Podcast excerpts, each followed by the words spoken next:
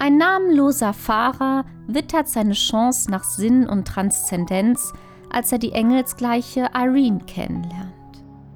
Wie in Dantes La Commedia ist Irene selbst aber nicht das Objekt der Sehnsucht, sondern bloß Anlass für seine ästhetische Erfahrung. Irene wird zuletzt zur unsichtbaren Gestalt zwischen dem Mann und seiner Steigerung ins göttliche Ideal.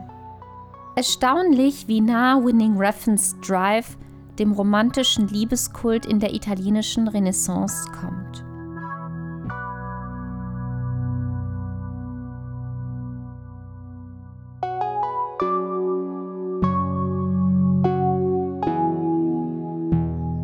Film Philosophische Betrachtungen der Liebe Folge 5 Drive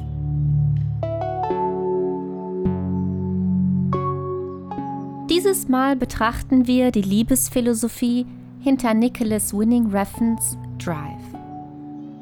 Das mag man wohl auf den ersten Blick gar nicht glauben, aber das ist einer der romantischsten Filme, den wir bislang in diesem Podcast betrachtet haben und vielleicht auch werden. Denn erst die Liebe verleiht dem Protagonisten, einem mysteriösen Driver, Kontemplation und Sinn, lässt das schöne Gesicht Ryan Goslings ins Geistige versenken. Look, looks like we have a bigger problem than I thought.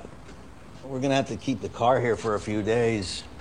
So I offered your services to take Benicio and Irene home. That be okay? Yeah, sure.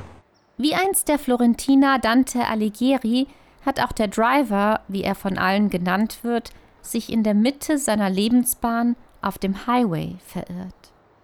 Die Existenz des jungen Mannes, die ihre Legitimation zunächst nur durch den Akt des Fahrens zu erhalten scheint, mutet ein Gefühl von schwindelerregender Unendlichkeit an. Zu Hause wartet niemand und nichts auf den Schönling, der gespielt wird von Gosling. Kommt der Driver am Ende des Tages in seine kleine Wohnung an, bietet sich ihm eine kahle, ungemütliche Einrichtung, die ihn ironischerweise wieder dazu motiviert, rauszufahren. Geht dem Fahren dann doch einmal ein Zweck außerhalb seiner selbst voran, dann der tagsüber als Stuntman auf Filmsets oder nachts als Fluchthelfer. Der Driver ist dann eine flüchtige Figur, die von den Straßen und der Dunkelheit verschluckt wird und sich als unsichtbar und sinnlos erlebt. Eines Tages taucht Irene auf und der namenlose Driver wittert seine Chance nach Menschlichkeit, Sinn und Transzendenz. Doch nicht von Anfang an sind die alleinerziehende Irene, gespielt von Carrie Mulligan, und ihr Sohn interessant. Vielmehr erst in dem Moment, da sie hilflos vor einer Autopanne stehen, gelangen sie ins Visier des Mannes, der ihnen einen Dienst erweisen will. This guy's been telling me a lot about you. Says you've been uh, coming around helping out a lot. Yeah, helping out. Is that right? Is that right? Mm-hmm. Oh. That's very nice. That's nice of you. Thank you. You're welcome. Der Frauendienst, an dem sich Drive bedient, geht zurück auf Anfang des 12. Jahrhunderts, wo er an den Höfen Südfrankreichs beginnt. Hier entsteht eine neue Kultur, die sich der mittelalterlichen entgegensetzt der sogenannte Minnesang. Er erwächst im Zuge der christlichen Reformbewegung der Albigenser und Valdeser und versteht sich als ästhetische Weltanschauung.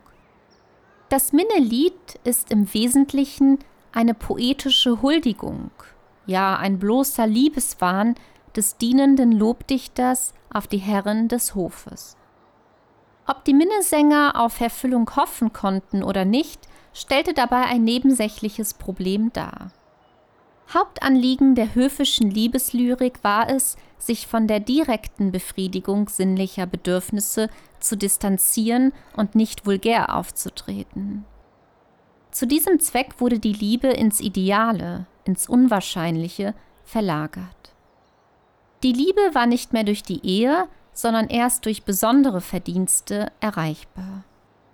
Neu an der Fin Amor, wie sie auch genannt wird, ist die Vorstellung einer großen Liebe, die nur einer Frau gilt, deren Gunst man verdienen, aber nicht erzwingen kann. Das zwingt den Ritter schließlich in die Knie. Newton Thomas Siegels Kamera bleibt dieser ästhetischen Weltanschauung treu, porträtiert die weichen Gesichtszüge Irenes in Großaufnahme und lässt sie hell aufleuchten. Ihr unschuldiges, engelsgleiches Gesicht inspiriert den Mann schließlich dazu, über sich hinauszuwachsen. Wie bei den Minnesängern wird die körperliche Annäherung dem Geistigen untergeordnet. Das macht Platz für lange, verträumte, sehnsuchtsvolle Blicke zwischen den Protagonisten. Deshalb wird selbst der einzige Kuss zwischen den Liebenden in Drive lediglich Mittel zum Zweck, dient als Alibi, als gegen Ende des Films Gefahr im Aufzug droht. Die körperliche Distanz verlagert die Sehnsucht der Liebenden schließlich ins Unendliche. Und damit trifft Winning Refns Film das Herz des Romantischen und mischt ritterliche Elemente mit jenen des Dolce Stil Nuovo, des süßen neuen Stils in der italienischen Renaissance um Dante Alighieri und Petrarca. Wie die besungenen Frauen bei den Trobadoren oder der engelsgleichen Beatrice bei Dante ist Irene selbst nicht das Objekt der Sehnsucht, sondern bloß Anlass für die ästhetische Erfahrung des Mannes. Das fleischliche Begehren wird der Kontemplation so untergeordnet und soll ja im besten Falle überwunden werden. Das fällt leicht, denn sowohl die unnahbare Herren des Hofes als auch das zurückhaltende, freundliche Wesen Irenes lenken den denkenden Mann keineswegs vom Wesentlichen ab, und das ist nichts Geringeres als der Aufstieg ins Elysium. Idealerweise hat die alleinerziehende Irene bereits einen Sohn. So muss sich der Driver nicht zwangsläufig fortpflanzen, um sich selbst zu verewigen. Irenes Sohn rückt nach und nach in den Fokus und der Fahrer will das Kind für sich gewinnen, verspricht diese Liebe doch eine nachhaltigere Idee von Ewigkeit als die Liebe der Frau. See bad guy? Yeah, How can you tell? because he, he's a shark. There's no good sharks? No. I mean, just look at him. Does he look like a good guy to you? Irene wird unsichtbare Gestalt, die sich in der Mitte bewegt zwischen dem Mann und seiner Steigerung ins göttliche Ideal. Sie taucht immer dann auf, wenn sie gebraucht wird, ansonsten ruht sie brav im Hintergrund. Eines Tages taucht jedoch der Ehemann und Kindesvater auf, der seine Freiheitsstrafe abgesessen hat. Die Frau, die durch den heimkehrenden Mann nun dessen Gewalt unterliegt, wird unfrei und ängstlich. Die Beziehung zum Driver muss zwangsläufig enden. Die Selbstbefreiung der Frau weicht einer ja fast schon mittelalterlichen Gebundenheit an den Ehemann.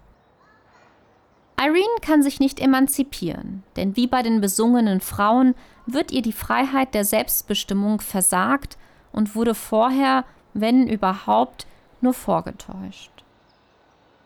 Auch der Minnesang, so glaubt der deutsche Romanist, Philologe und Literaturwissenschaftler Eduard Wechsler, sei letztlich eine ideelle Reaktion gegen den Zwang der Realität gewesen. Bleibt man in der kulturellen Realität der Trobadoren verhaftet und diese scheint Drive in seiner altmodischen Art aufrechtzuerhalten, so können nur zwei Szenarien zur Befreiung der Frau und der verhofften Liebe führen. Der Tod des Ehemannes oder aber der Ehebruch. In der ritterlichen Welt kennen wir die Ehebruchspoesie ja zum Beispiel bei Chrétien de Troyes berühmtem Liebespaar Lancelot und Guinevere. Diese weist schließlich voraus auf den Ehebruch Paolo und Francescas im fünften Gesang des Infernos bei Dante, der besondererweise Verständnis und Mitleid diesen gegenüber demonstrieren wird. Diesen Schritt wird Drive nicht gehen. Die gewaltvolle Beziehung bleibt stattdessen zunächst einmal bestehen und endet erst viel später durch den Tod des Ehemanns bei einem Raubüberfall. Doch auch danach kommt es nicht zum erhofften Liebesglück zwischen Irene und Driver. Stattdessen muss der Driver sein Leben für das von Irene opfern und stirbt den Heldentod. Dafür findet er sich am Ende auf der unendlichen Spur der Liebe wiedergeboren. Wenn auch allein, aber darum ging es ja die ganze Zeit.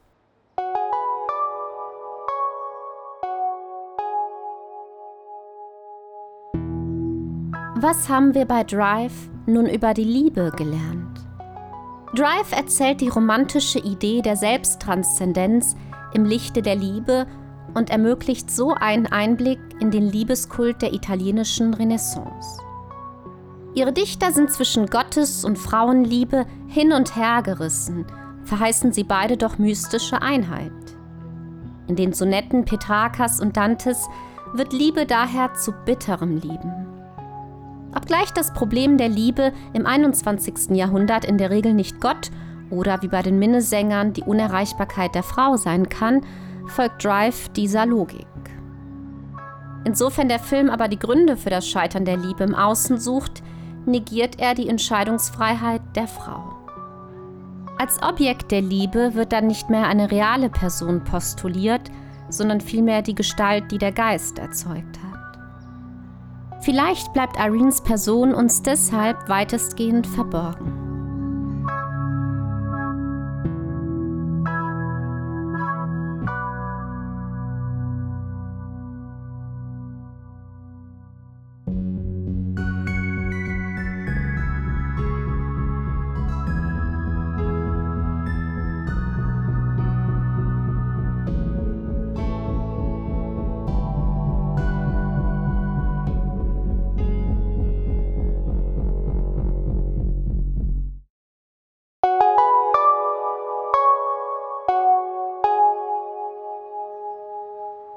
Wenn euch meine Arbeit gefällt, könnt ihr mich gerne per PayPal oder Coffee unterstützen.